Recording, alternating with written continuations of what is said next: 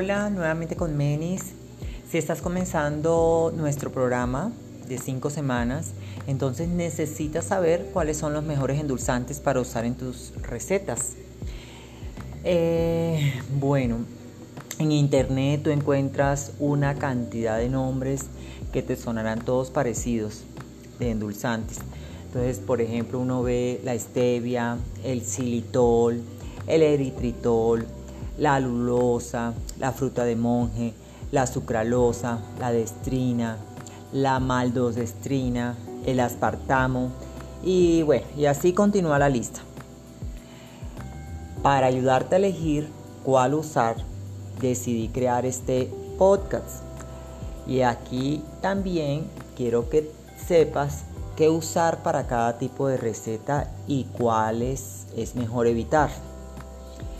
Te presento los primeros tres eh, endulzantes recomendables. La stevia. La stevia es uno de los endulzantes más conocidos y se encuentra disponible en polvo y en forma líquida.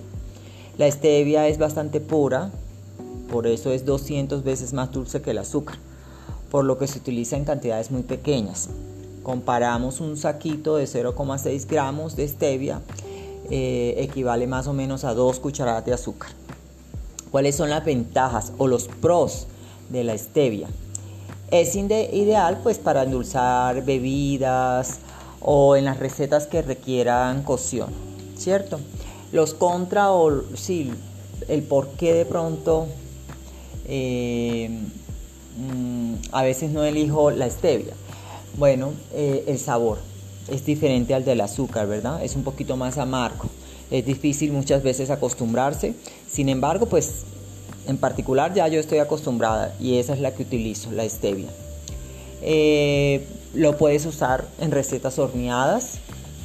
Sin embargo, pues ya tú sabes que el sabor a dulce es diferente, sabe un poquito diferente.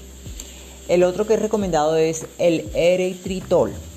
El eritritol es un alcohol, un alcohol de azúcar y por lo tanto tiene una particularidad y es dejar una sensación de frío en la lengua. Es muy utilizado en recetas horneadas. Los pros de este endulzante es que pasa a la orina sin ser digerido por el cuerpo, entonces no hay posibilidad después de subir los niveles de azúcar en sangre. Además, pues el sabor es muy parecido al del azúcar, entonces las recetas horneadas quedan como si fuera con azúcar puro. Los contras del eritritol es que no es fácil de diluir, en especial cuando viene granulado. Entonces, por lo tanto, no es, no, no es bueno utilizarlo o no es compatible con las cremas, los glaciados o cualquier otra receta fría que, que no requiera cocción.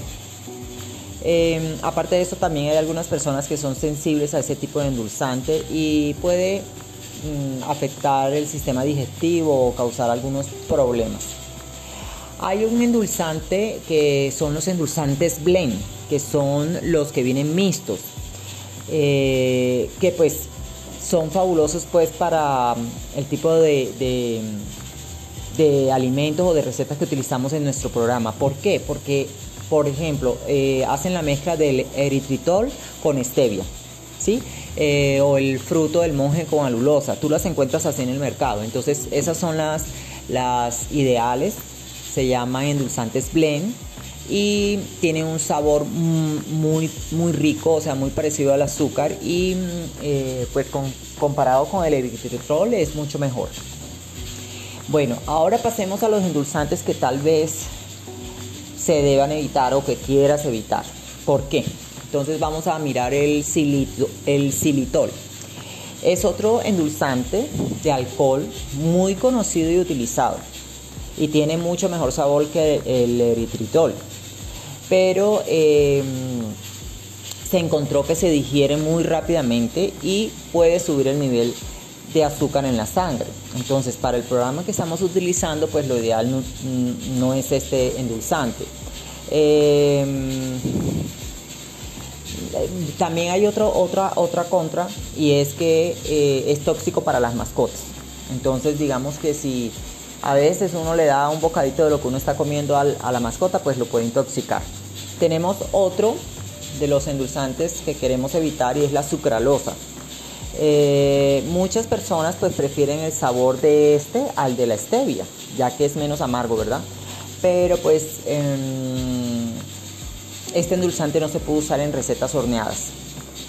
Eh, además, pues la recomendación es usarlo con moderación porque se ha comprobado pues que puede aumentar el riesgo de padecer leucemia o, o, u otro tipo de cáncer, mejor dicho. Está otro endulzante que se llama maltitol.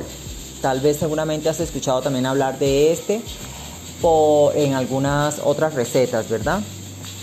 O las que no tienen, eh, digamos, las recetas esas que dicen no necesitas nada, no puedes consumir nada de azúcar. Entonces, por lo general utilizan este y este azúcar es malísimo. Eh, no es nada recomendable.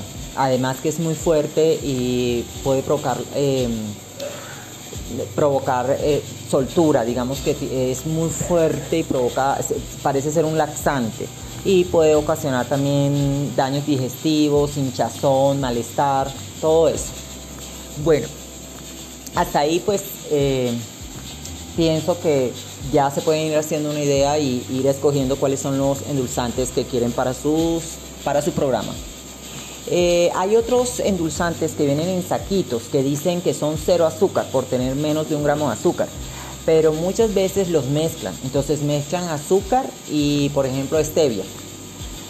Y casi siempre eh, es 100% azúcar y, digamos que es falso, ¿verdad? Dice sin azúcar y lo que le colocan es más azúcar que, stevia.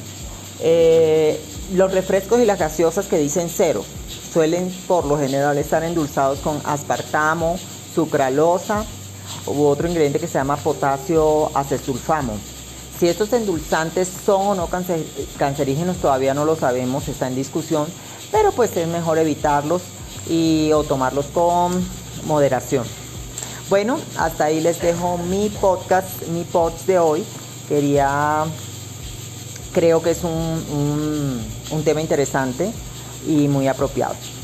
Eh, un abrazo y feliz tarde.